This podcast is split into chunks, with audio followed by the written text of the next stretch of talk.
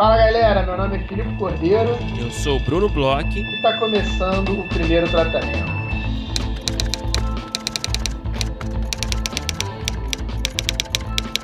Fala, Brunão! Tudo bem? Olá, Filipe Cordeiro. Eu estou muito bem, sim. Como você está? Brunão, eu tô bem, tô bem ansioso para te falar a verdade, porque semana que vem teremos as rodadas de negócios. É aquele momento que a gente encontra amigos, encontra ouvintes, encontra pessoas que a gente conhece assim por alto, mas que vai ter a oportunidade de ver ali ao vivo nas entradas das rodadas. E é sempre bom, né? A gente conversa com roteiristas, produtores, é uma semana. É o Natal. Aí... É o Natal dos roteiristas. Exatamente, aqui o Natal do primeiro tratamento vai ser na semana que vem, então eu tô bem ansioso, Brunão. Cara, eu também estou. É, a gente, né, se anima sempre com esses eventos. Ao segundo ano, né, a segunda edição da nossa rodada de negócios, que está mais especial do que nunca. Já mandamos essa semana para todos os roteiristas selecionados, mandamos a agenda de cada um, então tem lá direitinho o dia de cada encontro, o horário, também tem o link do Zoom correspondente a cada, a cada reunião. Você tem que entrar, logicamente, né? Cada reunião, cada turno tem um link, né? Então você fica de olho lá que às vezes as suas reuniões podem ter links diferentes. Acho que isso é uma, uma, uma dica boa para se ter em mente. E a gente, bom, a gente se vê na próxima semana, né? Vai ser do dia 24 até o dia 28, segunda a sexta. Teremos aí uma semana movimentada. Estaremos lá, vamos nos ver e desejamos boa sorte para todos. Fiquem tranquilos, se preparem, conheçam seus projetos é, o quanto possível for, né? É, se tornem aí, dominem, né? Os assuntos que vocês vão apresentar e vai ser legal, vai dar tudo certo. Vai ser ótimo. E por conta disso, Brunão, nós não teremos episódio na semana que vem. É, fica muito complicado para a gente editar, postar, é, colocar no ar o, o, o, primeiro tratamento. Então, semana que vem, na quarta-feira, não teremos episódios por conta das rodadas. Mas, assim, normalmente a gente não tinha é, por conta das rodadas e do carnaval. Esse ano, como a gente não teve carnaval, na quarta-feira de cinza a gente teve episódio. Então, a gente nem tá devendo tanto. Fica né, elas Bruno? por elas. Brunão, agora que a gente falou das rodadas que eu tô ansioso aí, eu andei sabendo aí é, hum. é, um certo small talk que está rolando, tá rolando um certo burburinho por aí que você finalmente encontrou séries novas, produtos novos que você tá empolgado. Bruno que esteve aqui nas últimas, nos últimos meses falando que tava, tinha perdido um pouco da chama interna, tava à busca de alguma coisa que o animasse, o trouxesse de volta para o mundo dos vivos. O que, que é isso aí que você anda vendo que te animou tanto, Brunão? Olha, Filipe, eu finalmente fui abençoado com boas séries aí do, do, do mercado de streaming, é, que eu tô gostando muito, que eu queria compartilhar com você, com nossos ouvintes também, né? Eu que andava tão melancólico, né? Tão cabisbaixo com as coisas que estavam em produção. Então vou recomendar duas séries, sei que você deve ter alguma dica também para dar pra gente. E eu vou falar, vou direto ao assunto, Filipe, porque aqui não tem, não tem esse papo não. Vamos direto. Primeira série que eu vou falar, acho que você talvez tenha ouvido falar, é o Mayor of Easttown.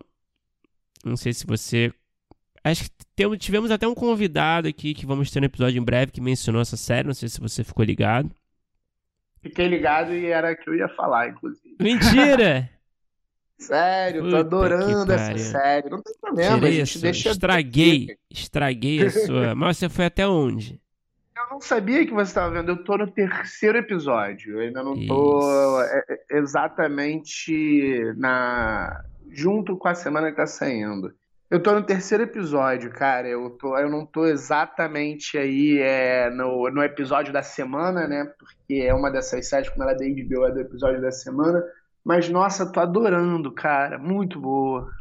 É uma série que tem. Eu tô na, na sua frente, né? Eu já tô em dia, vi ontem Ontem o último episódio que saiu. Muito bom. É, eu tô adorando, eu sei que é uma série que tem o seu perfil, né? Uma série policial. E ela tem todos aqueles elementos, né? Aqueles requisitos daquela série Prime, né? Policial moderna, né? Você tem, né, uma protagonista forte, você tem ali um fantasmas do passado, né? você tem ali a cidade pequena, meio pitoresca, com aqueles costumes e, e hábitos locais, né? É, você tem ali casos que se entrelaçam.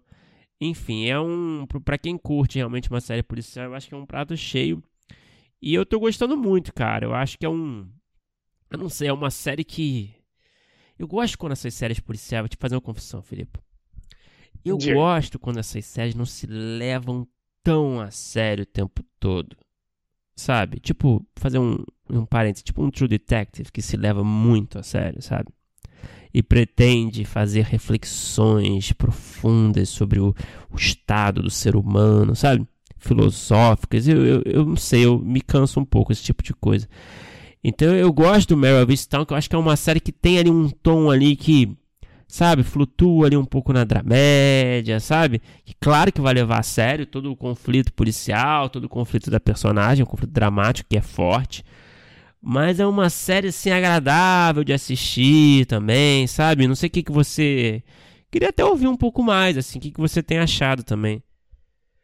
Então, ela tem esse lado, principalmente da família, né? Que é um. que, que, que flerta ali com a comédia, assim. Ela, ela, ela é uma personagem diferente, ela é uma personagem muito original, né? Ela é, é essa policial meio durana, mas que tem ali conflitos de maternidade muito fortes, sem ser. É, é, é, óbvio que assim, com, muita, com muito drama, mas sem ser aquela coisa é, é, sempre pesada, né? Então ela tem um pouco de. Fica talvez um pouco mais real, né? Eu ela, acho. Cara. Ela parece um pouco mais, tipo, gente como a gente, apesar de ser meio pitoresco. E tem essa coisa que você falou, eu acho que ela tem algumas particularidades que eu achei interessante. Eu acho que, assim, como todas as séries da HBO e, e boas séries da HBO, ela tem um piloto que toma o tempo que ele precisa para te ambientar ali em Stown, né? É, porque é, a série chama Mare of Easttown, né? Então ela, ela tem essa particularidade da cidade muito grande, é, dessas pessoas todas que são meio parentes, todas meio que se conhecem. É uhum. É uma cidade, ao mesmo tempo que elas são todas meio parentes e se conhecem, não necessariamente é, é, é uma coisa ruim e se conhecem, escolhem as coisas, elas são meio amigas e brigam, e é tudo meio que uma grande família, sabe? Uhum. E o primeiro episódio ele demora um pouco até para você entender. Você começa a entender que tá, talvez esteja acontecendo alguma coisa, que vai acontecer outra, mas ele demora um pouco para você é, engatar no que a gente vai ver durante a série toda.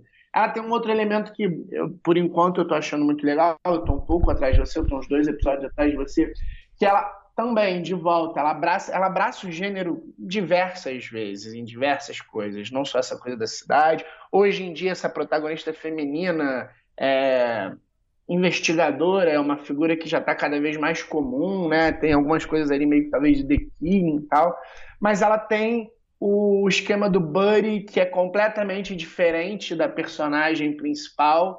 E aí eu achei, tô achando também um personagem super legal, o, policial que vem de fora, que ela não queria que se metesse no caso. Isso tudo é muito do gênero. Uhum. E, o, uhum. e o personagem que trouxeram eu também achei interessante, também achei original. Não é um cara que necessariamente vem para brigar com ela, mas ele é um cara completamente diferente dela. Então você tem ali na diferença entre eles um pouco mais de, de molho, né? Você tem é, um pouco mais de profundidade até para você analisar essas coisas. É, tem os crimes, que são as coisas que eu gosto, tem essa coisa do humor, tem. Tem um puta é... gancho sempre, né? No final. Um puta gancho, né? Um puta gancho sempre, muito bem feito. Assim, eu confesso que. É... Por exemplo, eu vou falar uma coisa que, que pode parecer meio, meio assim. É, no primeiro episódio, a partir de determinado momento, eu sabia quem ia ser a vítima.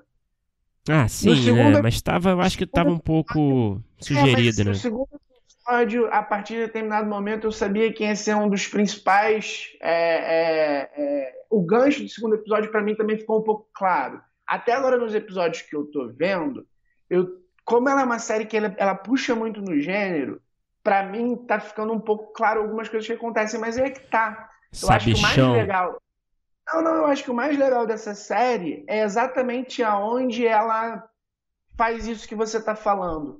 Ela vai muito no gênero, que é um gênero que eu gosto, mas ela tem um espaço, um tempo, uma comicidade, uma relação ali entre os personagens e a cidade, que é aí que está a grande originalidade dela, sabe? Você tem essa coisa, você tem um crime bem sério até, um, um crime bem sério, feminicídio, acho que não tem problema de falar isso. É, até porque desde o início você vai notando que é por aí que, que, que a série vai. Uhum. É, tem os fantasmas do passado que são super dramáticos, mas ela tem essa coisa de você também estar tá acompanhando uma cidadezinha que talvez se não fosse o crime você estaria acompanhando de qualquer forma, sabe? Estaria Sim, acompanhando verdade. aquele dia a dia aquelas pessoas que é, gostam de beber um pouquinho mais num dia e falar besteira e brigar entre si, mas depois tá tudo bem, e o casamento do ex, de não sei o quê. Então, tudo tem uma coisa ali meio é, é, é, que você encontra ali, que você se relaciona ali de certa forma, uma coisa meio é, cidade do interior, é, legal de assistir, que talvez fosse tipo um, um Gilmore Girls meio esquisita, que você já acompanha ali uma cidade pequena, é, com os dramas particulares de um e de outro e que você ficaria acompanhando. Então, acho que o grande ganho dele, dela é nesse lugar. Eu acho que a, grande originalidade dela é nesse lugar. É, você vê, por exemplo, uma das coisas que eu achei muito legal, você vê uma, uma perseguição logo no primeiro episódio, que ela machuca o pé e aí ela nem se importa tanto de ir mancando até a casa do cara, porque ela já sabe onde é que o cara vai estar. Tá. Aí ela senta no banheiro e fala: Ó, oh, vou te dar X tempo para sair daí e tal. Então ela tem uma. Toda essa coisa, ela, ela puxa assim, ah, agora vai perseguir um bandido, mas olha como é diferente. Ela tá perseguindo um bandido que ela conhece, na é. cidade pequena. Ela fala ali com ele, espera ele sair, ajuda o cara, sabe? Então, tipo, é, essa diferença dela é maravilhosa. Eu tô curtindo muito a série. E bom, a segunda dica que eu vou dar é um pouco mais leve, é uma série de comédia, também da HBO, HBO Max, se eu não me engano, que é uma série chamada Hacks. Não sei oh, se você tá ciente. Estreou há pouco tempo, tem poucos episódios no ar. E, cara, para quem curte uma sátira de bastidores de showbiz, é um prato cheio ah, também. Ah, você então sabe que eu curto, né? né? Então te encontrou. Então me conte aí. Você o que sabe que, você que eu tenho legal. vários projetos que tem essa pegada de bastidores, de, de entretenimento. Eu curto muito esse tipo de séries. Tem várias séries aí, né, que já foram feitas, o próprio Entourage, o próprio Episodes, o próprio é, Huge in France, enfim, 30 Rocks, tem uma porrada de séries que exploram esses bastidores. E agora eu sinto que traz algum olhar, é, um ponto de vista um pouco, de, um pouco diferente. É sobre, cara, por acaso, olha só, tem um, vou fazer um link entre os dois projetos, entre essas duas séries que a gente está falando. Sabe quem é a protagonista do Rex? Não. É a mãe da, da, da Kate Winslet no. Ah, é que é, é. engraçadíssima, né? Então, ela faz uma comediante, né? Comediante mais de, né? De uma geração, né? É, anterior, né? Algumas gerações anteriores, é uma comediante dessas super famosas que se apresentam em Las Vegas, no fim de carreira já, sabe? Hum. E aí ela se une, enfim, se ver obrigada a se unir com uma roteirista é, mais jovem, super arrogante, que faz uma, fez uma piada que não devia ter feito e perdeu o trabalho, não consegue mais trabalho. Então as duas se veem ali. Enfim, é uma premissa clássica, assim, de, de comédia, né? De buddy. É, não tem nada de extraordinário. Mas traz essa coisa de Las Vegas e, e essa coisa da, do, do stand-up, mas também com essa coisa de bastidores é, de roteirista, da carreira de roteirista. Tem uma cena no piloto mesmo que você vê essa, essa personagem da roteirista implorando por uma vaga na sala de roteiro de para outra roteirista, né, num, num, café, né, ela encontra a moça no café e fica lá implorando, se ajoelhando quase para pedir o, o, o job. Então a gente já passou por isso, né, Filipe? Só que não foi em LA. E, e, eu, cara, eu achei super divertido que eu vi, achei piadas muito. aquele humor ágilzinho que eu adoro também, que quando funciona, funciona muito bem, que é difícil de escrever, aquele papum assim, super esperto, né? Aquelas piadas cheias de referências também, pop. Então, enfim, eu acho que por esses motivos todos é uma série que vale a pena ver, assim, para quem curte comédia também, tá procurando algo diferente. Eu sou um grande incentivador desse tipo de série. Eu acho que tem que ter esse, essas séries de bastidores que falta aqui no Brasil. Alô, produtores, vamos fazer uhum. séries sobre os bastidores do entretenimento, que é sempre um lugar muito aberto para excentricidades, para gente maluca, gente poderosa fazendo merda. E eu acho que a gente faz muito pouco aqui. Tem alguns projetos aqui também, caso alguém queira. É, batam na porta do Bruno porque tem coisa muito legal nesse sentido. então. É, eu sei tem coisa boa aí. Então tá feito o recado. E tá feita a recomendação também. Duas séries aí que, que eu acho que são. que vão ajudar, né, nesse momento, né? Que a gente não tem mais o BBB, a gente. A única coisa que, que traz alguma felicidade pra gente é a CPI. Né? É, eu, eu, eu tô achando que, na verdade, o seu problema era o BBB, cara. Eu acho que você não tava conseguindo concentrar em nada até terminar a saga de Gil do Vigor. É, e é foda que até hoje, né, ele também ajuda um pouco a gente, né? A gente vê as entrevistas. Tava vendo muitas entrevistas com ele. E eu fiquei pensando, pô, será que é só CPI e o Gil do Vigor que me deixam felizes? Mas enfim. E aí, a HBO pra te mostrar que ainda tem outras coisas no mundo, né? A HBO nunca decepciona a gente, né? Impressionante, né? Essas três letrinhas lindas, mágicas que realmente estão sempre com a gente, pegando a nossa mãozinha.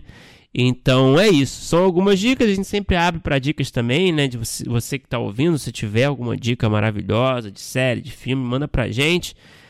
E é isso, Filipe. Agora vamos falar é, do nosso convidado de hoje.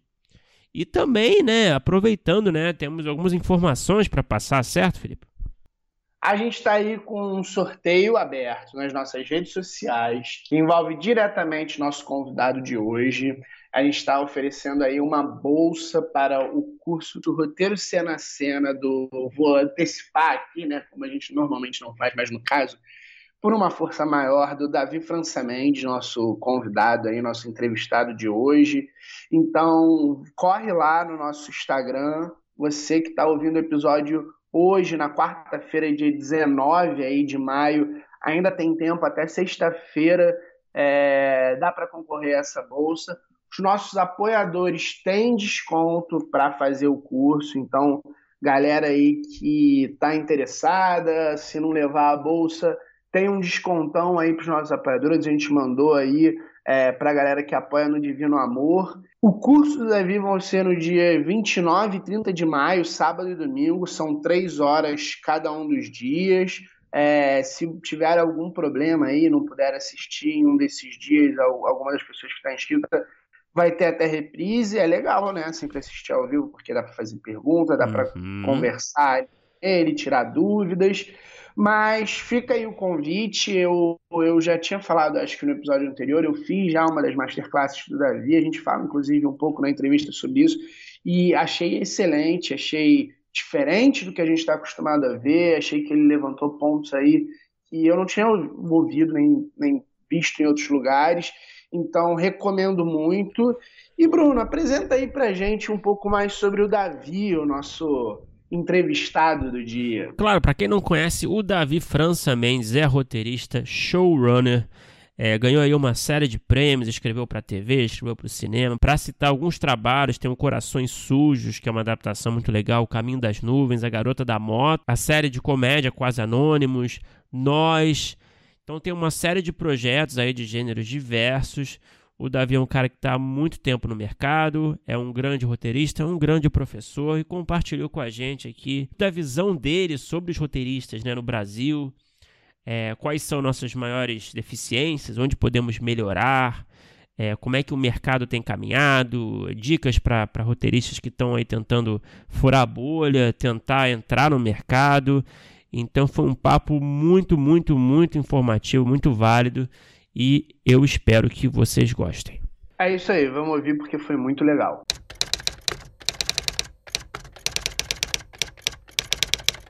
É, primeiro, Davi, muito obrigado é, por vir aqui conversar com a gente no primeiro tratamento.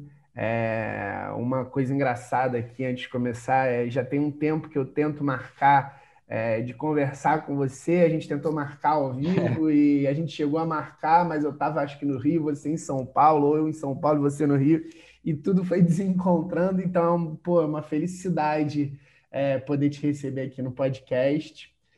E eu queria abrir é, a nossa conversa e aproveitando que em breve você vai estar dando um curso, e eu queria falar sobre uma coisa que eu vi no seu curso no, no ano passado. Eu fiz uma das masterclasses, inclusive, é, do próprio lado, da própria galera da Tambor, e eu lembro uhum. que você falou sobre é, os mistérios que envolvem algumas séries e como as pessoas têm um pouco de pressa um pouco de vontade de é, expor muito rápido algumas coisas. E eu lembro que você falava até que é, você tinha feito até um curso sobre o Watchmen, e aí você tinha decupado o primeiro episódio de Watchmen como tinham, é, vamos dizer assim, no primeiro episódio muitas pontas soltas, isso não era um problema, isso era ótimo para o segmento da série, como você notava que isso era uma coisa que a gente tinha uma certa dificuldade para enfrentar é, essa coisa de não precisar é, resolver muito bem, deixar muito claro o que estava acontecendo. Eu queria que você explicasse mais ou menos isso. Você sente isso numa é, dramaturgia nacional e fora você vê diferente? E como é que são suas impressões sobre esse tipo de escrita? Tá, bom, vamos lá. Bom, primeiro, para mim também é ótimo estar aqui falando com vocês. Realmente é quase uma lenda essa, essa nossa conversa, né? Foi café no Rio, foi café em São Paulo, agora é um café virtual aqui. É... Bom, esse é o seguinte, é, uma, é meio complexo esse tema, mas acho que vale a pena tocar assim. É... Ah, deixa eu ver por onde eu começo. É, a questão toda é a seguinte: ah, o que a gente. É, o, que, o, que, o que o roteirista faz, né? entre outras coisas. A gente faz diversas coisas, mas a principal delas, me parece, é capturar a atenção de alguém e conduzir essa atenção até o final do filme, do episódio, do que for. Né? É, e não se captura a atenção das pessoas dando contexto. A coisa que captura a atenção é a curiosidade. É essa diferença que as pessoas nem sempre sabem. É, é claro que tem um ponto, quer dizer, por exemplo, provocar curiosidade não é simplesmente botar uma coisa que não significa nada. Você bota uma imagem que não significa nada, não quer dizer que alguém vai ficar curioso. O que, que é isso? Caguei, não sei, caguei, estou nem aí para o que, que é isso. Você planta alguma coisa que produz a curiosidade. É, isso não é, não estou falando só de suspense, terror, esse tipo de, de história. Isso vale para qualquer coisa, vale para um drama familiar. Né? É, se você explica demais, você mata a curiosidade. Você é, tem, tem, tem uma, uma, uma frase que eu gosto que é você dá a informação para o espectador quando ele está querendo essa informação, né? E quando é que ele está querendo a informação? Quando você provocou a curiosidade de alguma forma. Esse exemplo que você deu né, foi da série é, Watchmen, que eu dei uma, uma masterclass sobre a série, quer dizer, na verdade, sobre a, exatamente sobre esse aspecto da série é, em Lisboa. É, três dias antes de começar a pandemia. Por pouco não fiquei preso em Lisboa. É, e se você analisar a estrutura do, do primeiro episódio, na, na verdade a temporada inteira, mas particularmente do primeiro episódio de Watchmen, você vai ver, eu cheguei, a, eu não tenho sua mão aqui, é, mas eu cheguei a, a contabilizar. Você tem uma quantidade enorme de portas que abrem, questões que se abrem, e uma quantidade muito menor de explicações que são dadas. E mesmo quando são dadas, elas são dadas quase sempre indiretamente. Raramente é algo que é, chama atenção de, ah, agora estão me explicando isso ou aquilo. Né? É, é, é, se eu soubesse que ia falar disso, eu até podia ter levantado aqui esses dados. É, isso é uma técnica, isso não é por acaso. A pessoa não sai escrevendo e aí, olha só o que eu fiz, plantei um monte de coisa aqui. Não, isso é uma técnica. E é uma, e, e é uma técnica que, se você não entender o que está fazendo, ou se todo mundo que está fazendo está envolvido não entender, se estraga muito facilmente. Então, porque a, a, a, gente escreve, mas tem também quem nos lê, né? quem aprova os roteiros, né? produtor, diretor, canal, etc. Né? É, que precisa entender isso também. Precisa ent entender o quão importante é segurar a informação. Isso é um problema.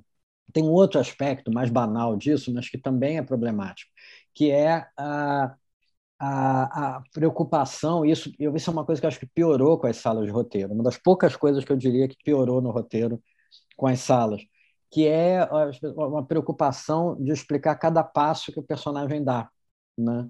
É... Chegou um ponto uma vez que eu tinha um roteiro meu e entrou, não foi ninguém da sala, foi, foi uma pessoa da equipe, não sei se foi continuista, que entrou perguntando: ah, porque a, a fulana está entrando no, na, na, no escritório com uma, com uma latinha de cerveja, onde ela comprou cerveja? Porra, não importa onde ela comprou cerveja, tem cerveja para vender no mundo, né? Em algum lugar do mundo ela comprou e entrou no escritório com uma cerveja. Então, assim, é, é, isso é um exemplo meio, meio caricato, mas é, acontece muito. Eu escrevi sobre isso no meu blog lá no Medium, um texto é, é sobre o endereço da Peg Olson em Mad Men. No primeiro episódio de Mad Men, quando termina o episódio, né? É um branco, esqueci o nome dele. Bom, um personagem. Qual deles? Que, o... ah, estou bem. vendo a cara dele. É, é, é, é um cara que não, não conhece. O primeiro, o primeiro episódio, a Peg começa a trabalhar na agência. Ela não conhece uhum. ninguém ela cruza ali com o Dan, Don Draper, porque ela vai ser a secretária dele, cruza com a Joan, cruza com mais alguns, é, e cruza com esse cara que vai ter a despedida de solteiro dele naquele dia. Mas só isso, ali, né? Aí tá, passa o episódio inteiro, no fim do episódio, é, é a penúltima cena do episódio, ele, a gente vê esse cara batendo na porta de uma casa, quando abre a porta é a casa dela. Ela puxa ele para dentro. Aquilo ali vai ter consequências, que ela vai engravidar dele, não sei o quê. É, bom, ok, a cena está lá. É, é, é, um puta gancho, né? É, é, e é muito boa por ser surpreendente. Como é que esse cara se materializa ali na casa dela, né? Como é que ele estava na civil É o Pete, então, não é? Oi? É o Pete, Isso, exatamente, então, é o Pete. É? Exatamente, é o Pete. É. Mas é, alguém na face da Terra, assistindo esse episódio, se perguntou como é que ele conseguiu o endereço dela? Né? Quem? Nunca nenhum espectador se perguntou como é que um personagem conseguiu o endereço do outro. As pessoas aparecem, simplesmente. Mas isso é o tipo da coisa que, às vezes, numa sala, ou às vezes um canal, ou às vezes um diretor, ou às vezes um produtor, cisma. Ah, mas a gente tem que explicar como ele conseguiu o endereço. Pô, ele foi ali, na, sei lá onde, nos arquivos da, da agência e conseguiu, não importa, entendeu? Então, é quando você perguntou se eu achava que isso era um problema universal brasileiro, eu devo dizer que me parece um problema brasileiro. Muito raro eu ver esse tipo de coisa num, em dramaturgia estrangeira. É, e eu acho que isso tem a ver, é, muito a ver com a nossa tradição das novelas, porque a novela é muito passo a passo. Isso, eu não estou criticando a novela com isso, é, é, a maneira como ela é, é uma técnica específica. Né? Faz-se novela desse jeito, é por mil motivos que não, não vem ao caso entrar aqui, nem eu conheço tão bem. Mas essa é uma técnica. Mas como é esse é um produto audiovisual tão maciçamente importante no Brasil, é, é, é tão influente sobre a cabeça das pessoas, as pessoas sentem essa demanda é, quase que instintivamente. E aí a gente acaba ficando com roteiros cheios de passinhos. Né? Então são dois problemas diferentes: os passinhos né? e essa coisa de você matar a curiosidade por dar excesso de contexto, que é super comum. Às vezes chega alguém diz, ah, mas a gente não tem que situar as pessoas, não tem que apresentar as pessoas. Não, você apresenta o personagem, mas apresenta o personagem em, no conflito já. Né? Enfim, é, é, é, quase, quase, quase emendei no meu curso lá agora. E como é que é essa situação? Você deu, você deu esse exemplo desse didatismo em excesso, né? De quase pegar, uhum. pegar pela mão, né? O uhum. espectador. Como é que você falou que isso vem muito de, enfim, diversos profissionais, inclusive do canal também. Sim. Aí eu te pergunto, como é que costuma ser esse, esse processo de negociação desses, é, desses retornos quando, quando relacionados a esse tipo de questão pequena? É, é, tem uma concessão que você acha que, que é o melhor caminho, às vezes? É, é vale até quando, até onde vale brigar por certos detalhes, digamos assim? Bom, primeiro dizer assim que, com exceção de uma experiência que eu tive já alguns anos atrás, é, eu só tive relações boas com, com canais, com as pessoas dos canais. Assim, não tive, nunca tive, muitos anos não tem nenhum tipo de conflito. Assim. É, é, e eu acho que isso tem a ver as pessoas estarem mais preparadas e tem a ver também é com eu, eu no meu caso pelo menos, é, eu gostar de dialogar. Assim, não, não sou não sou teimoso, né? É, não sou teimoso, mas também não sou é, é, vaquinha de presépio, não fico dizendo amém para tudo. Então, quando, quando tem uma, uma, uma, questão, em geral eu explico o que, que eu acho. Eu, eu falo com a pessoa. Né? É, o que tem acontecido nos últimos anos é que eu tenho sempre encontrado pessoas dispostas a conversar. Né? E que eu acho que é fundamental, tanto do lado do roteirista quanto do lado do canal. Né? A, a, porque tem problemas, a, essa questão da relação com, com o canal é, muitas vezes as pessoas acham que o problema é só o canal. Às vezes o, o roteirista não sabe conversar. É uma pessoa teimosa, arrogante, pentelha de maneira geral, entendeu? Essa pessoa não, não devia estar fazendo sério, devia fazer outro tipo de coisa, porque não dá para ser assim. É, isso é ruim na sala com os outros roteiristas, é ruim na relação com a produção, é ruim na relação com a direção e é ruim na relação com o canal. Então você precisa é, dialogar e apresentar as coisas em termos mais objetivos possíveis. Tipo, putz, isso aqui a gente está é expositivo, não precisa de tanto. Ah, se a gente gastar esse tempo aqui, o episódio já está longo. Sei lá, você tem mil maneiras de, de explicar. Às vezes é, é, as pessoas concordam com a gente, às vezes não. Né? É, o, é, é claro assim que também varia uh, o quão milimetricamente os, as pessoas dos canais leem os roteiros. Alguns, isso, isso eu até hoje não, não sei muito bem se isso varia em, em, termos de política dos canais ou se isso varia em termos de é, é, temperamento da pessoa que está lendo, entendeu? Ou talvez uma mistura das duas coisas.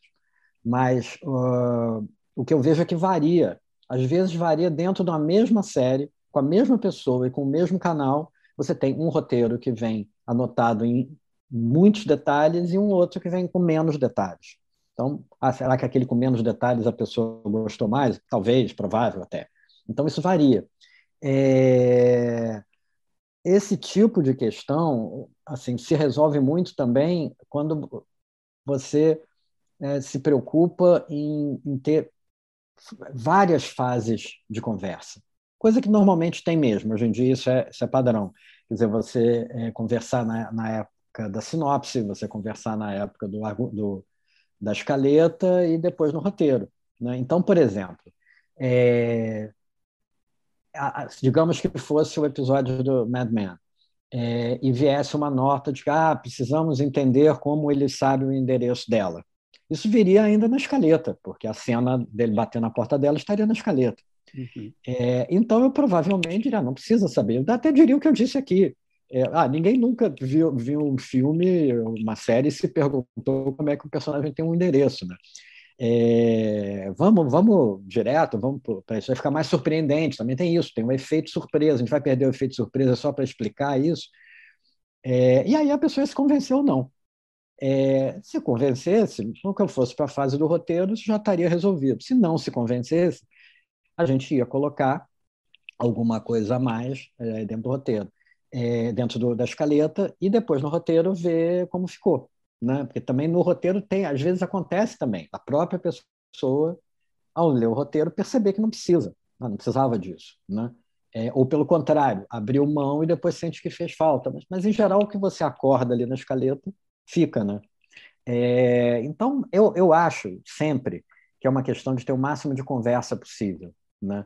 Às vezes é tudo muito corrido e tudo. É, é, é por exemplo, uma coisa que eu evito é se alguma coisa é séria, né? Tipo, vem uma, uma, uma, uma crítica ou uma sugestão que derruba uma estrutura, derruba um episódio, na minha opinião, aí eu tento ligar para a pessoa, mandar um áudio no WhatsApp, alguma coisa, e não responder por e-mail. Né? Porque, é, porque não dá. Responder por e-mail, por, por escrito, isso fica muito facilmente pode gerar um conflito. E não tem necessidade de ser. Tanto que, assim, eu nunca tive conflito. A não ser realmente um caso muitos anos atrás já. Né? Ô, Davi, é, na sua outra resposta, você falou sobre é, o que você falou como um problema. E acho que você falou até um dos poucos problemas da, da, da sala de roteiro, uhum. dessa dinâmica de salas de roteiro. Aí eu queria saber, eu fiquei curioso, a gente quando conversou acho, com a Mirna Nogueira hum. aqui, ela falou sobre é, o que, que ela não gosta muito numa sala de roteiro. Ela estava falando sobre o roteirista que ela mesmo deu a nomenclatura de roteirista zagueiro, que é o, segundo ela, é o roteirista que é, sempre breca as ideias. Vem alguém, não sei o quê, mas ele sempre encontra o problema e nunca procura soluções. É, ele sempre é o cara que vai encontrar primeiro o problema, vai encontrar o problema. Às vezes o problema realmente existe, às vezes é porque ele só cria mesmo uhum. essa quantidade de problemas. E eu queria saber de você, você principalmente é, quando, enquanto é, roteirista-chefe, que já é, teve aí algumas salas no salão, quais são os comportamentos e a forma de agir ali dentro da sala você nota que são mais problemáticos e também, por um outro lado, o que você vê de bom é, nessa dinâmica das salas e é, forma de agir não agir, vamos dizer assim. Ah, adorei essa expressão, é, roteirista zagueiro. E olha, assim, eu acho que eu me lembre nunca é, tive um roteirista zagueiro numa sala minha, mas eu já sei, eu sei o que eu faria, eu ia mandar ele parar. Assim, é, acho assim que a gente tem uma certa tendência não sei, porque é, eu, eu, só tive numa, numa, numa série é, é, chefiado, então eu não tenho muita vivência de outros chefes. É, mas eu meio ouço falar, às vezes, situações que eu acho que é, é, é preciso que o, que o, chefe da sala assuma a palavra chefe naquilo que ela significa, né, chefiar as coisas. Então, a, a, por exemplo, isso, se alguém está dizendo, eu vou acho que não vou fazer na frente de todo mundo, mas uma hora eu vou chamar, cara, você tá, você não dá para ser desse jeito, você não pode continuar só de, ou, ou, você apresenta uma sugestão ou fica na tua, né? Ou a menos que seja muito grave, você acha que isso é um lixo, tá uma merda, então, ok, é, é, acende o sinal vermelho, mas se não, não, não dá, né? É, nunca aconteceu. É, em geral, quando eu tô, quando eu chefio uma sala, eu, eu tendo a, a ir, é, como assim, eu não sei, como falei, não sei como outros chefes trabalham, meio de ouvir falar, porque eu tenho vários amigos que também são, e a gente às vezes fala, mas. É, mas, assim, eu quando vou para a sala, assim, eu sei qual é o trabalho daquele dia, e, e, e, as pessoas também sabem. A gente chega e hoje é, a gente vai fazer episódio tal, vai fazer trama tal do episódio tal, né? Então tem um foco. E aí o que, o que eu faço é é, às vezes eu, eu deixo solto, às vezes eu puxo. Então, por exemplo, às vezes vira, né, entra assim, num debate sobre alguma coisa que não é a, digamos, trama A do episódio 7, que seria o plano daquele dia, mas que acabou surgindo porque era importante. De repente, abriu-se uma discussão sobre um caráter de um personagem que não era esperada é, mas que foi importante porque é, é, é, alguma cena que surgiu, entender se o personagem funciona daquele jeito. Bacana, foi, mas, mas isso começa a virar deliberações muito é, é metafísicas, eu corto. Não, vamos voltar aqui, vamos voltar aqui. Vamos lá, vamos lá. Então, então vamos decidir, ou eu decido. Né? Tá, então ela faz. Se a dúvida é a personagem faz X ou faz Y, uma hora alguém bate o martelo. Esse alguém que bate é o chefe, se tem uma dúvida na sala. Então tem uma coisa que eu acho que é de trazer para o chão, entendeu? Trazer para a realidade ou deixar correr quando está legal, entendeu? Então, tipos de roteirista na sala, né? É, eu acho que tem alguns tipos que, se eu puder, eu vou evitar, né? É, qualquer pessoa arrogante é um problema, sabe? Que se acha muito, assim, entendeu? É, em geral, essas pessoas são inseguras e pouco talentosas. A pessoa realmente boa dificilmente é, tem essa arrogância toda. Gente muito defensiva, que você não pode criticar, também é um problema. Né? Eu acho que seriam os dois extremos, aquela, aquele é, é, é, o arrogante e aquela pessoa que você não pode falar um ai dela, que ela fica magoada. Eu acho que esses dois tipos são complicados. É, agora, tem outros tipos e, e isso varia bastante. Assim. É, é, claro que qualquer um pode se magoar com um comentário, pode ficar meio mexido, mas, mas o que importa é a capacidade de administrar isso. Né? É, você sente, às vezes eu já senti. Né? Fulano não gostou de ser criticado nisso aí, mas seguiu, não deu nenhum piti, não chorou, não fez nada de louco e, e, e seguiu, e daqui a pouco estava tudo bem. Né? É, então, assim, outra coisa, uh, mesmo tempo tem um oposto disso, que é não é para o zagueiro, é, mas o, o, se eu tenho alguém na sala que nunca critica nada dos outros, ele, ele tá meio. Eu, eu sinto uma coisa meio desperdiçada, porque é claro que aquela pessoa tem opinião, né? Então, dá. É, e eu sei que isso é delicado. Por exemplo, quando depois que a sala já está rolando há um tempo e as pessoas se conhecem bem, é, facilita. Isso tende a acontecer menos.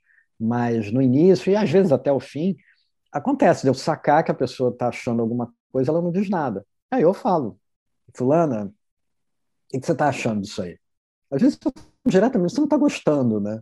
Assim, é, tem uma coisa de...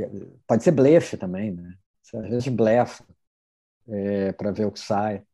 Eu acho que é isso. Eu acho que são muito defensivos e os arrogantes, agressivos. Eu acho que esses são os, os tipos problemáticos. Né? E Davi, falando de sala ainda, você acha, né, a partir das suas experiências como roteirista-chefe, como roteirista também integrando uma sala, você acha que para compor uma sala qualquer de roteiro, o roteirista precisa ser bom em todas as etapas? Ou ele pode ser um especialista, por exemplo, ele pode ser muito bom de escaleta, ou ele pode ser muito bom de abrir diálogo, por exemplo, mas não necessariamente tão assim eficaz em outras etapas? Você acha que pode haver um especialista ou o roteirista ele tem que ser tem que ser bom em tudo para dar certo numa sala? É, eu acho que ser bom em tudo é mais importante se você vai escrever um longa, porque é só você, né? ou, já, ou às vezes uma dupla, né? É, na sala, de fato, dá para complementar um pouco. Ah, só não é muito bom pro roteirista, quer dizer, para a carreira dele. Se ele é uma pessoa tão especializada assim, ou se ele tem fraquezas tão óbvias assim. Um, para um iniciante, isso não é muito problemático, ele vai, até vai ter a oportunidade de aprender alguma coisa ali. Né? É... Mas, assim, não acho legal, por exemplo, a pessoa. Ah, não, tudo bem, eu sou ruim de estrutura, mas eu me garanto aqui no diálogo, eu vou ter minha carreira baseada nisso. É, acharia arriscado, acho um pouco arriscado como opção de carreira. Agora, para a sala, na prática, isso meio acontece mesmo. Não que alguém seja necessariamente ruim num aspecto, mas um outro é melhor. Outra coisa que acontece, que acontece é, é que, e, e, assim, eu me incluo nisso também. É, às vezes, a voz de certos personagens, a, a, às vezes, algum, algumas pessoas da equipe têm mais facilidade com alguns personagens, né? Com a voz daquele personagem. Então, o que eu faço às vezes é, é digamos, o, o Filipe escreveu o, o, um tratamento, né? É, aquele episódio era dele. Mas eu peço para o Bruno, que o Bruno escreve melhor a personagem Joana, é, para dar um tapa nos diálogos da Joana, porque ele tem a voz da Joana, entendeu? É, esse tipo de coisa, quando dá tempo, é, você tem uma equipe legal, dá para fazer. Você começa a perceber, não, quem faz quem faz melhor tal personagem é esse aqui, ó, essa aqui, né? É, eu não, assim, eu acho que uma equipe de especialistas, dizer, você, tipo, é, é, é que cada um fa é, só faz uma coisa, é um pouco estranho, né? Porque você vai levantar um episódio sozinho, né? Pelo menos na maneira como eu trabalho. Mas, sim, o que acontecer, por exemplo, na, é, na sala da Garota da Moto, na segunda temporada, a gente tinha o, o Márcio, Márcio Tadeu, que, bom, perdemos, ele faleceu de Covid ano passado, né? Márcio era muito bom nas cenas de ação, né? Era bem fraco de diálogo. Ele não fique chateado comigo lá onde quer que ele esteja, mas ele era fraco de diálogo, mas ele era muito bom nas cenas de ação. Então, estava ótimo. Assim, é, é, eu nunca botei ele para escrever cena de ação dos outros roteiristas. Mas, quando a gente lia junto na sala roteiros, ele dava sugestões que ajudavam para todo mundo. Né? E aí, os diálogos dele, que estavam problemáticos, todo mundo caía em cima também. E eu sempre faço uma última versão. Então, é, então funcionava. É, para ele escrever, ele ou qualquer pessoa, escrever um, um, filme ou uma coisa sozinho, isso seria uma, uma dificuldade. Né? Por isso, você, para o roteirista, não é muito legal se ver como tão especialista assim. Ô, Davi, é, outra coisa que eu queria perguntar para você, e aí como professor e também aproveitando ó, o curso que está por vir, é que eu, eu lembro que também na aula que eu, que eu tive, eu acho que agora vai ser um pouco mais aprofundado, você deu uma pincelada sobre design de cena, sobre quando começar, quando terminar a cena, e também é, acho que por conta também dessa é, é, herança, vamos dizer assim, da dramaturgia de novela, e aí, de novo, e, e você falou bem assim, que não, não, não quer dizer que seja um problema, é a forma como é, é a mesma, o tipo de dramaturgia. É, de novo, a gente fica nesse lugar de um pouco de explicação demais, ou começar um pouco mais cedo. E aí eu queria que você falasse um pouco, e é bom até para as pessoas que estão pensando, estão interessadas no curso, para entender como é que você vê é, como as cenas têm sido trabalhadas e os principais, vamos dizer assim, as principais falhas, vou chamar assim, mas que você nota no, nos roteiros que você lê, nas coisas que você vê dos roteiristas. Eu, acho, eu imagino que você receba um monte de roteiros de roteirista iniciante que às vezes enfrenta as cenas de algumas formas é, equivocadas, talvez. Uhum.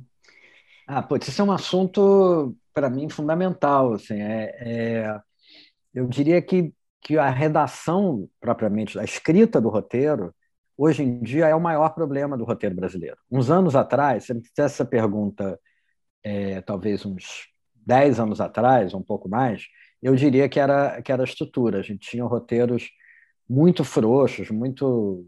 Enfim. É, isso passou. Né?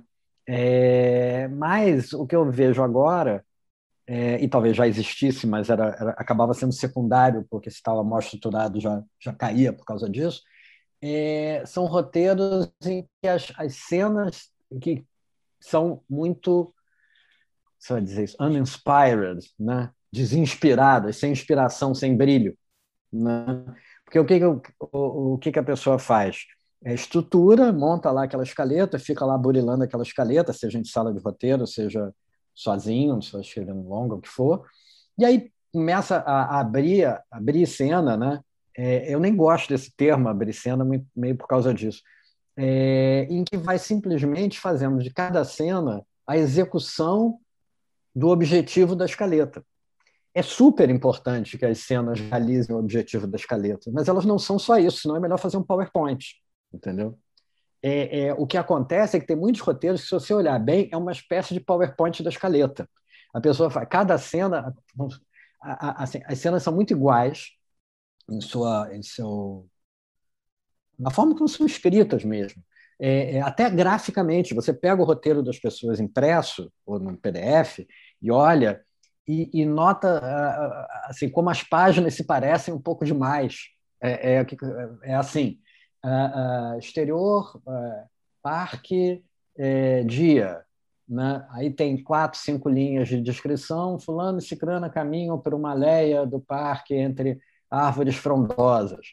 Aí começa um diálogo, é, seja lá o que for que precisava acontecer na cena, acontece ali naquele diálogo ou, ou numa ação, aí acabou a cena. Dizer, é, e aí entra outra cena, mais ou menos igual. A, a, o cabeçalho da cena, a descrição do lugar e o que, que as pessoas estão fazendo e diálogo. Então, depois que o diálogo começa, não tem mais descrição, enquanto tem descrição, não tem diálogo, e, e não tem nenhum entendimento de uma coisa fundamental, que é toda cena deveria ser um pequeno filme. Toda cena deveria ter um clímax. Né? Uma, um, e ser desenhada para isso, ser pensada para esse momento. Toda cena deveria ter uma atração, atração no sentido quase circense do termo. Né? É, é, quer dizer, alguma coisa que dá brilho àquela cena. Né? Ah, então, isso eu, eu, sinto uma falta imensa disso. Você vê é, é roteiros e que são, são isso, são uma, uma, uma apresentação da escaleta, de certa forma. Né? É, outro dia eu estava numa, numa live com que a Melanie de Mantas participava também, Melanie é, roteirista também, lógico. Já é, e ela já. já teve? Ah, legal. Adoro. Conheço Melanie há séculos, assim, da, mesma geração de roteiro. Né? É, e ela falou uma coisa que eu sempre falava, mas nunca tinha dito em público. Ela disse antes de mim. É, que ela falou que ela se sentia um cineasta, ela se sentia uma pessoa que filma, né? É, e ela nunca dirigiu, eu até dirigi algumas coisas, mas ela não estava falando por isso. Ela, que, eu, que eu me lembro, acho que ela nunca dirigiu nada. Ela estava falando porque você tem que ter essa postura quando escreve. Assim, é, é, estar com uma câmera na cabeça, estar com, com a música na cabeça, estar com uma, um, um, um, filmar realmente no papel, é, que exige é, exige você ter referências, ter visto muito filme na vida, é, ter lido muito livro, ter, ter, ter, ter, cultura, ter um monte de coisas, né? Às vezes a ideia para uma boa cena vem um, das artes plásticas, vem de outro lugar, vem de um conto que você leu, né? É, então, esses são dois problemas. Muita gente que vai para o roteiro, é, que está vindo para o roteiro nos últimos tempos, vindo não sei muito bem da onde, acho que do LinkedIn, é, sem nenhuma relação com, com artista, de fato. Nem com a escrita, nem com cinema, nem, nem com nada. É, isso é um aspecto. E outras pessoas que até têm essa, essa bagagem, mas que não se dão conta do que é preciso investir de, de, de criação e de, de esforço na cena. Por exemplo, quando eu vou escrever, né, já passou a escaleta, eu vou escrever mesmo. É, eu nunca sento para escrever pensando, ah, vou trabalhar nesse roteiro aqui. Eu paro, agora eu vou escrever a cena do assassinato do fulano, ou agora eu vou escrever a cena do, da fuga de não sei o quê, ou agora eu estou escrevendo a cena da separação do casal o objetivo daquele momento é escrever uma determinada cena, né? E aí eu vou pegar tudo que eu tenho, tá no, o que está na escaleta, o que eu tenho de notas, eu faço 500 mil notas, se eu tiver fotos, o que for, e, e me cercar disso para fazer a melhor cena possível ali. Se é uma série que já existe, eu já conheço os personagens, as locações, né? É, então, o, o é, é, eu acho que, que a, a falta de... E, e tem uma razão para isso né? que foi uma coisa que me dei conta e por isso passei, mudei o foco dos meus cursos de um tempo para cá. É... A razão é que praticamente, se você olhar, se olhar, por exemplo, o Story do Maqui, que é um livro de, sei lá, umas 500 páginas, né? uma coisa assim, sabe quantas páginas ele tem sobre a escrita do roteiro? Se eu não me engano, são 17 em 500. O resto é estrutura. Estrutura, desenho de cena, tem essas coisas, mas sobre a escrita, é, é isso, tipo 17, 20 páginas. Né? Eu acho melhor é... lançar um outro livro depois, né? É, tá, lançou um outro livro muito tempo depois, né? Tipo, é. quase 30 anos depois, sei lá quanto tempo depois. É, o, o, do Sid Field não tem nada sobre isso. E os cursos de roteiro, especialmente aqueles que são é, é que tem é, é, muito, se você tem que dar uma aula com uma turma muito grande, eles não, não lidam com escrita porque para lidar com a escrita você tem que ler o que as pessoas escrevem, né? É, é muito mais difícil ensinar escrita do que ensinar a estrutura. Então, o que, que eu comecei a fazer? É, eu comecei a fazer cursos sobre aspectos, é, essas masterclasses que são coisas de, é, de duração aí de seis horas, alguma coisa assim, que eu dou em, dois, em geral em dois dias, que são tipo a, a, carga teórica, digamos assim, disso, e meio um choque de realidade para a pessoa entender o que, que ela não sabe. Né? É, e faço depois oficinas para pouca gente, para bem gente, em que a pessoa tem que escrever toda semana e eu leio o que a pessoa escreve toda semana. Entendeu?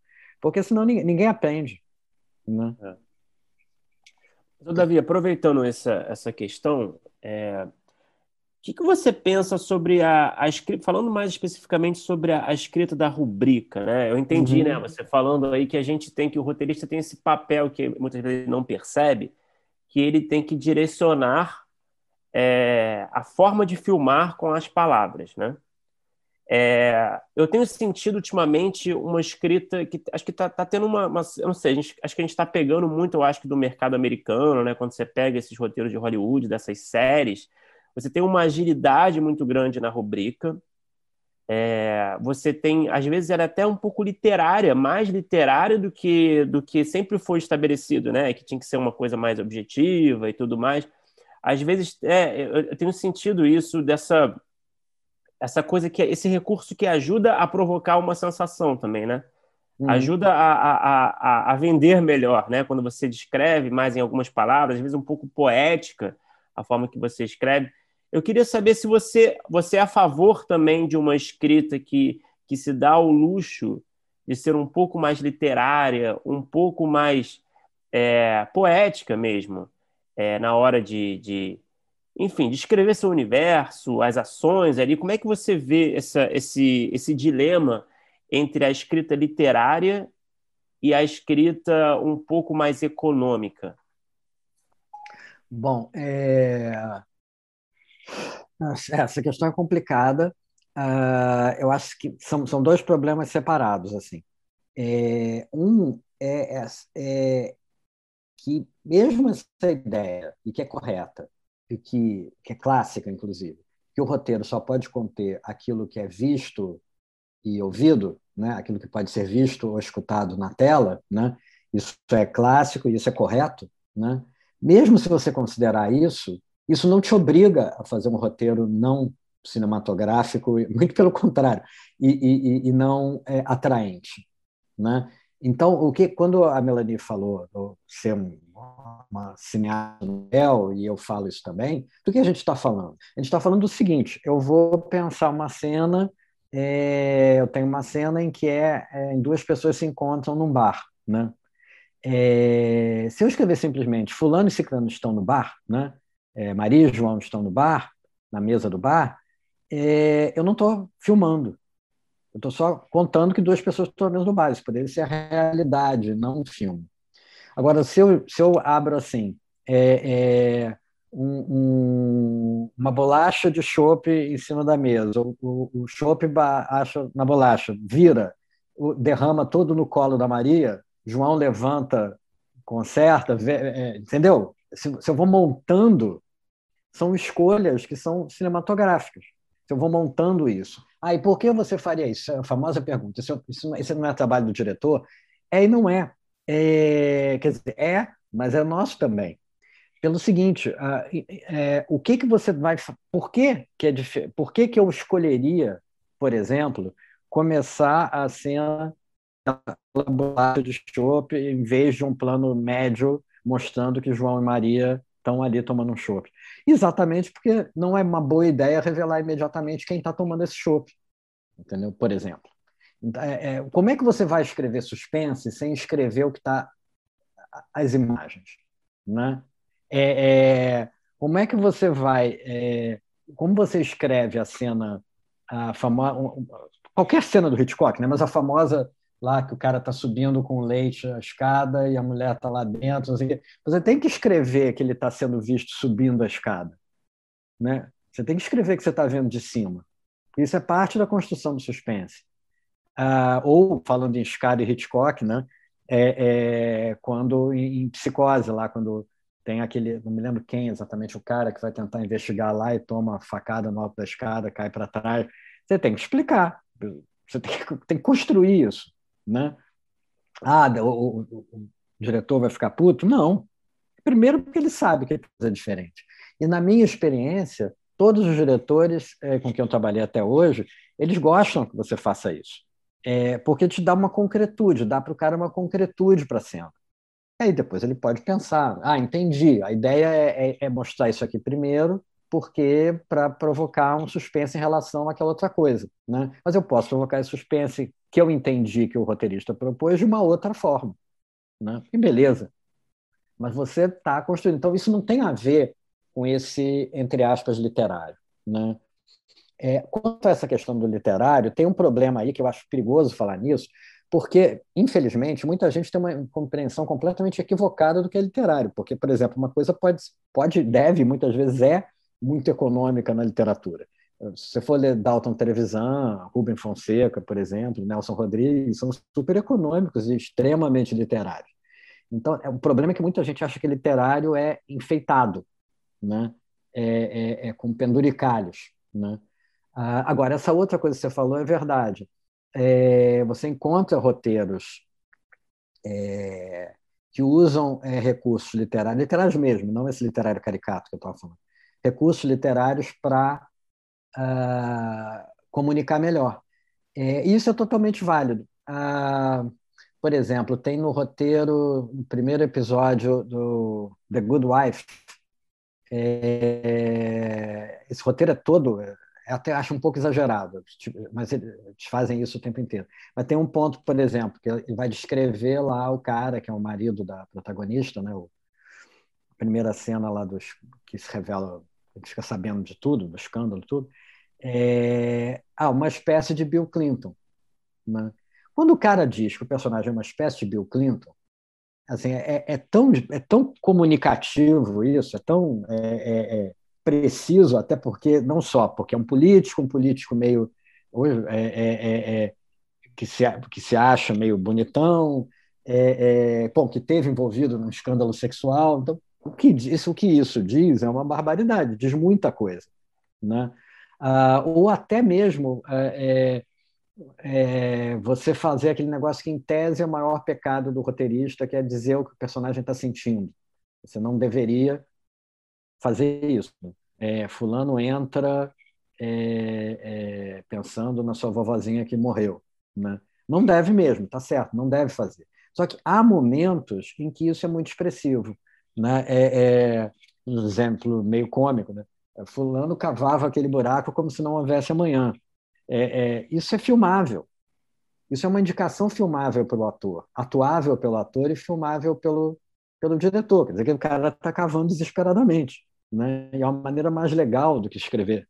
Cava com muita força, sabe? O, o roteiro, assim, nada obriga o roteiro a ser mal escrito. É, é, nada. Ele não precisa ser mal escrito. Ele não é um relatório. É, é, e também vale lembrar que o roteiro tem várias funções ele tem a função óbvia de ser esse documento que a equipe usa para fazer o filme, né? Mas ele também é alguma coisa que vai ajudar a vender o projeto, né? É, e aí vai ser lido por pessoas que não são técnicas do cinema, é, estão envolvidas no cinema até, mas não são técnicas no cinema, na TV, plataformas, etc. É,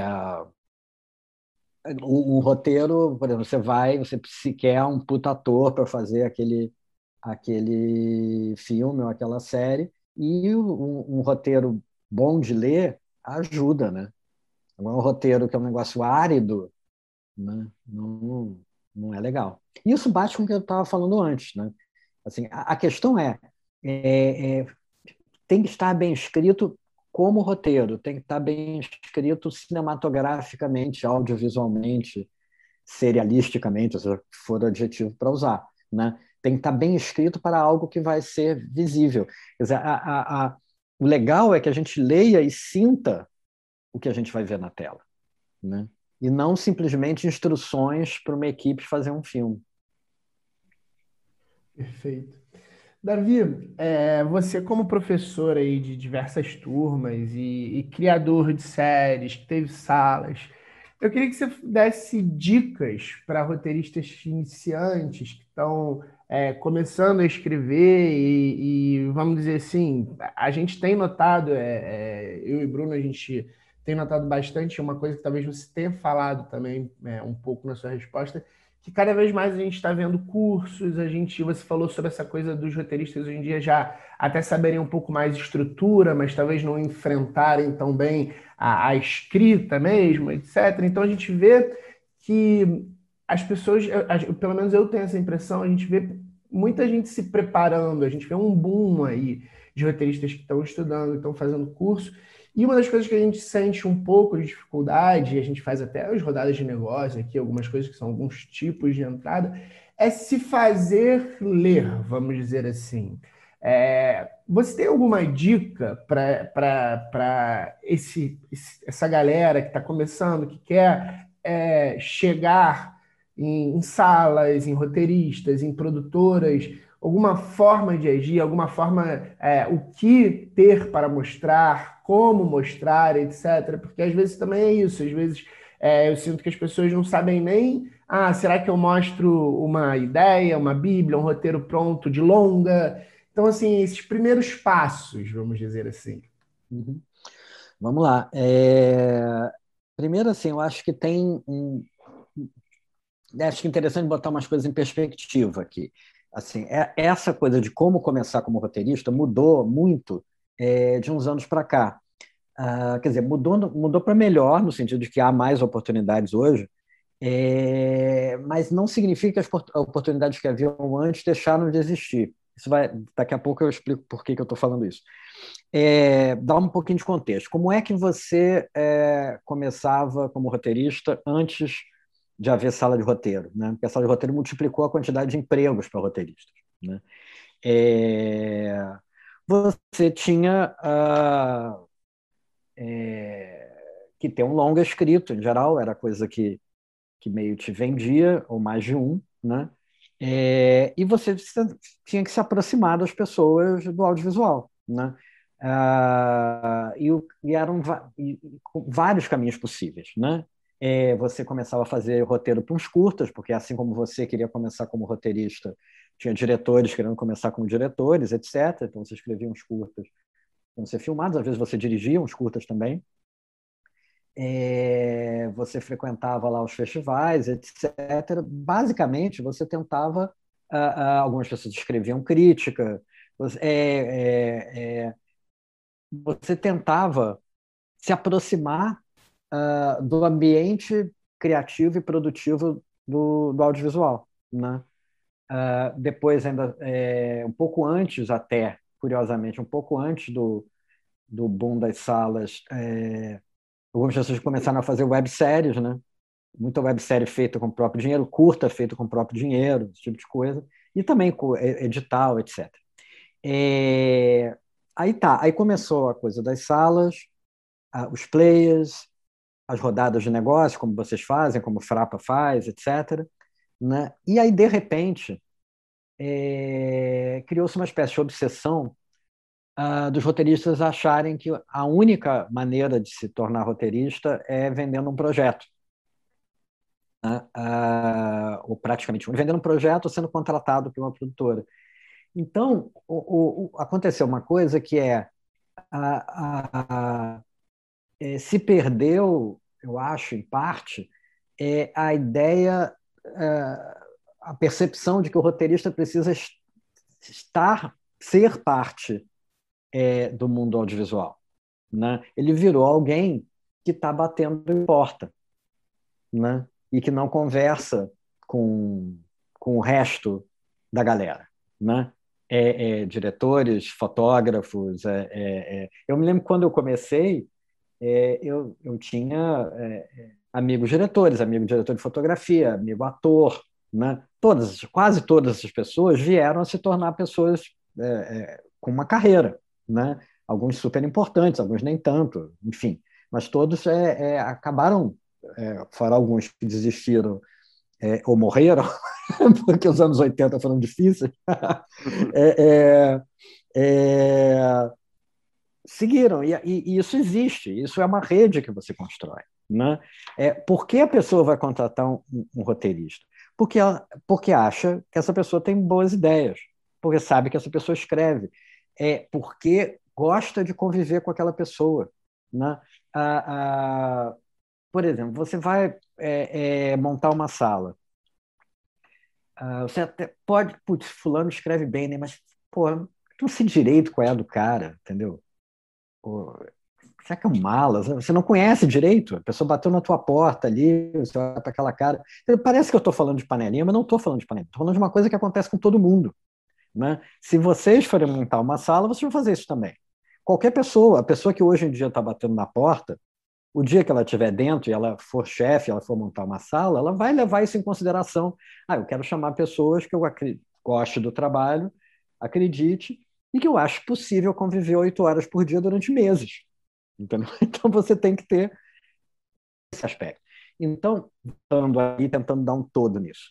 É, é, vou falar daqui a pouco de é, projeto, bater em, em em portas e, e, entrar em sala de roteiro, mas eu queria só chamar a atenção para é, que ainda existe esse outro caminho e que é muito importante. É, é, eu conheço hoje eu conheço roteiristas que hoje estão super bem aí na, no mercado e que o caminho deles não teve nada a ver com isso. Foram pessoas que foram fazer teatro, né, escreveram peças, ralaram, né, essa coisa punk que é fazer teatro, especialmente no Rio de Janeiro, é, não fizeram nenhum mega sucesso, mas foram, foram vistos, foram vistas, né? E, e aí chamaram atenção, né? O, o, o livros, né? O Rafael Montes, né? Rafael escreveu alguns livros muito bons, policiais, e aí foi chamado para uma série, depois para outra. Hoje em dia ele tem as duas carreiras. Ele é um escritor bem sucedido aí com filmes, com livros de suspense e foi o criador agora do Bom Dia Verônica, né? Quer dizer, você tem que fazer coisas legais e, e ser visto como alguém que faz coisas legais. Então você faz um, um faz uma, faz, sabe, se, se relaciona com pessoas, né? E não fica só nesse negócio de achar que tem que bater na porta. É, bom, uma vez que você agora não deixe bater nas portas, já que elas existem. ah, ah, como é, o que, que tem, né? O que, que você pode levar? É... Eu acho que um projeto sempre é bom, mas eu não aconselho você a ter muita esperança de que vai realizar aquele projeto. É mais pensar que o projeto é a tua carta de apresentação, né? É... Que ah, vai se ver o, o, nível de criatividade, de tem boas ideias, que tipo de ideia, uma coisa assim. Eu acho, embora muita gente esteja deixando isso meio de lado hoje, que é, é, importante ter um bom roteiro escrito, né? Para levar, para mostrar. Uh, agora, é, como chega? São essas coisas. Aí é isso que todo mundo sabe: é rodada de negócio, é tentar conhecer pessoas das, das produtoras, uh, dos eventos, ir aos eventos, né? conhecer gente, né? Conhecer gente e ter o que mostrar. Agora, uh, eu vejo pessoas assim, a pessoa já vai para o primeiro curso dela de roteiro na vida, é, pensando em como ela vai entrar no mercado. Ela nem sabe se gosta de fazer isso. Né? Calma. Né? É, eu acho que precisa sacar algumas coisas antes. Ah, então, por exemplo, outro dia um aluno me perguntou é, se valia a pena escrever um roteiro se as pessoas só estavam procurando projeto. Bom, é claro que vale a pena você escrever um roteiro. Para começo de conversa, para saber se você sabe escrever um roteiro, né? É, assim, a, eu acho que nessa questão, essa questão mistura com a questão do aprendizado de roteiro, porque a, o que acontece? Cada vez tem mais cursos, né? É, talvez demais, e, e as pessoas ficam fazendo os cursos e, e fantasiando que vão conseguir esses jobs, esses projetos. Aí faz um projeto, já o primeiro projeto, ela já está querendo vender de todo jeito, vive uma angústia terrível e não se desenvolve como roteirista. Eu acho, e essa assim, é uma dica que eu dou sempre, que se você quer se desenvolver como roteirista, e quando eu falo desenvolver, não é só aprender, é desenvolver, eu faço isso até hoje, é, você tem que ler sobre o roteiro, lógico, e escrever. Você tem que fazer as coisas ao mesmo tempo. Tipo, você entrou no seu primeiro curso de roteiro na vida, você tem que estar escrevendo alguma coisa. Não é escrever alguma coisa que você está pensando que vai vender e vai bater na porta da, da, da Netflix e, e, que vai virar é, seja o que for. Não, agora você está escrevendo para errar. É, outro dia, quando eu fiz minha penúltima mudança, antes de mudar aqui para a Alemanha, a mudança que eu fiz do Rio para São Paulo, é, eu encontrei o primeiro longa que eu tentei escrever, né? É, e eu olhei aquilo, era assim muito ruim. era uma coisa horrível, era muito ruim esse roteiro. Dois anos depois, eu estava assinando o roteiro do Caminho das Nuvens, que antes mesmo do filme ficar pronto já tinha quatro prêmios de roteiro. O, o Caminho das Nuvens foi um dos é, três finalistas do prêmio NHK Sundance, Latin America, que era um prêmio disputadíssimo lá dado pelo Sundance, né?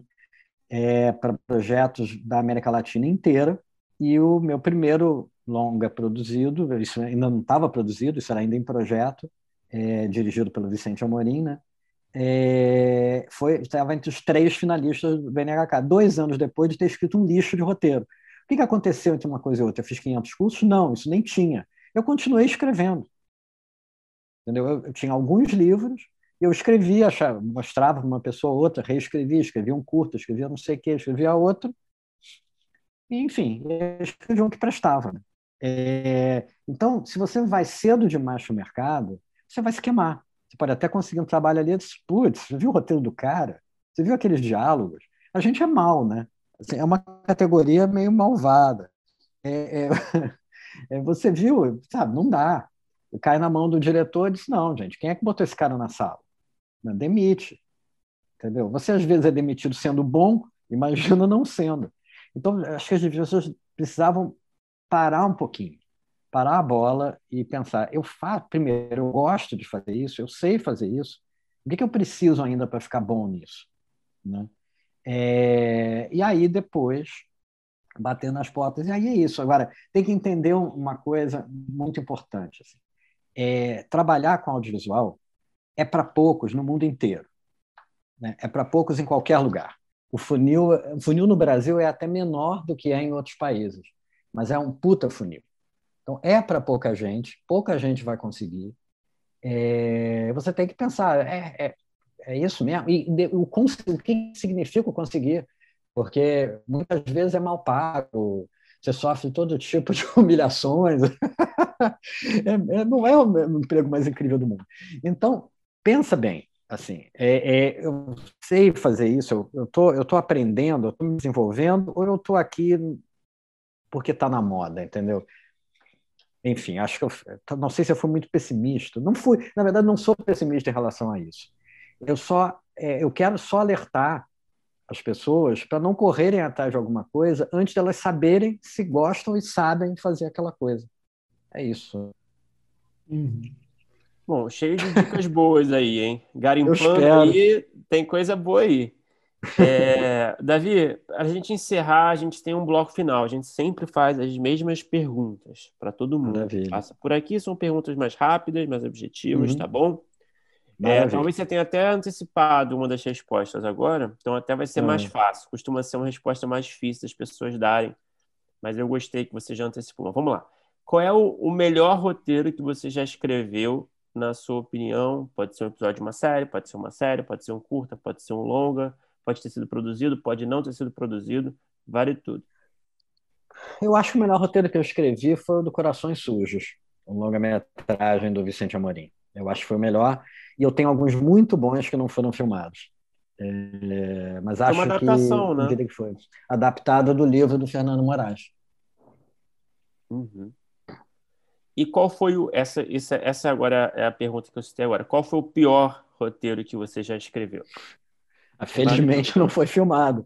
Era uma adaptação também do, do muito pretensioso da minha parte fazer um primeiro roteiro assim. Era uma adaptação de um livro do Dostoiévski, O Eterno Marido.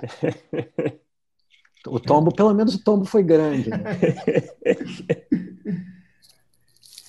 E Davi, o que, que você assistiu, nacional, estrangeiro, pode ser série, filme, pode ser qualquer formato, que quando você acabou de ver, você pensou, poxa, eu queria ter escrito isso? Putz, isso acontece toda hora.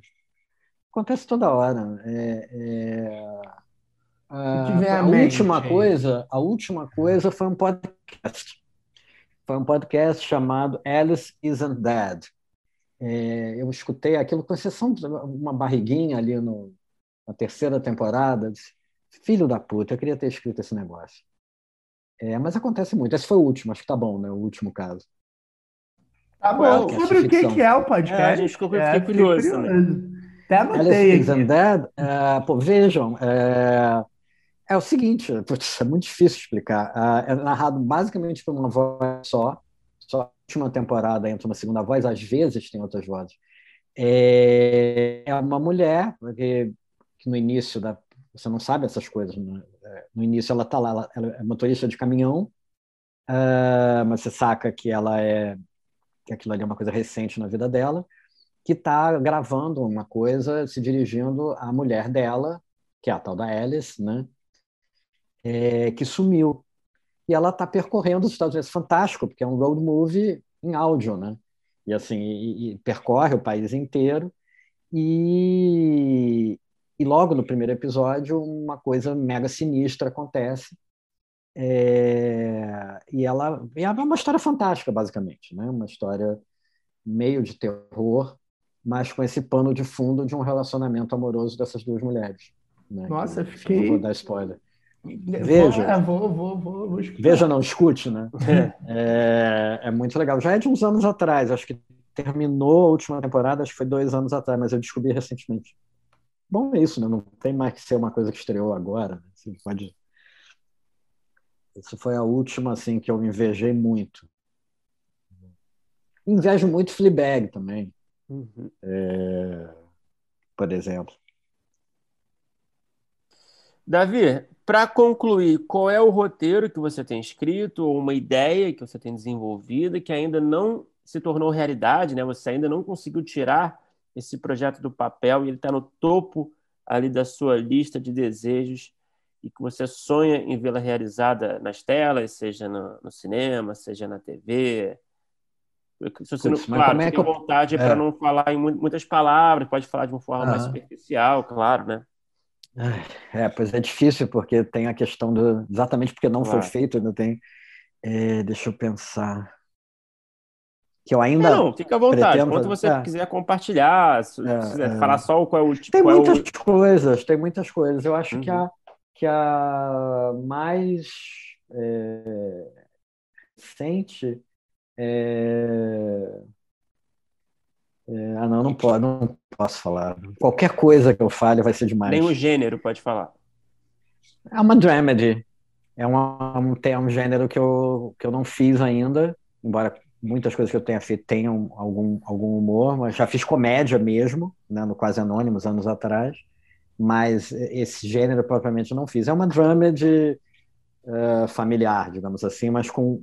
É uma dramedy familiar com um aspecto meio absurdo, assim, meio. É isso, é o máximo que eu posso dizer. Respondi. É, Para quem é fã de Fleabag aí, a gente talvez tenha alguma dica. Pois é, é. A gente vai interpretando a nossa forma. Verdade, verdade. Davi, cara, muito obrigado por conversar com a gente. Legal, obrigado a vocês. Bacana. Adorei a conversa.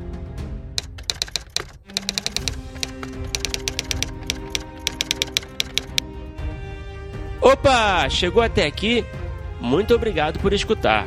Não se esqueça de assinar o feed do primeiro tratamento no seu agregador de podcast favorito.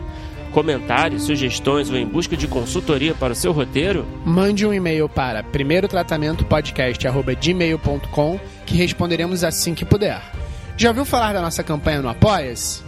Ganhe recompensas exclusivas e nos ajude a continuar entrevistando nossos roteiristas favoritos. É só entrar em apoia.se barra primeiro tratamento e se tornar um apoiador. Muito obrigado novamente e até o próximo episódio.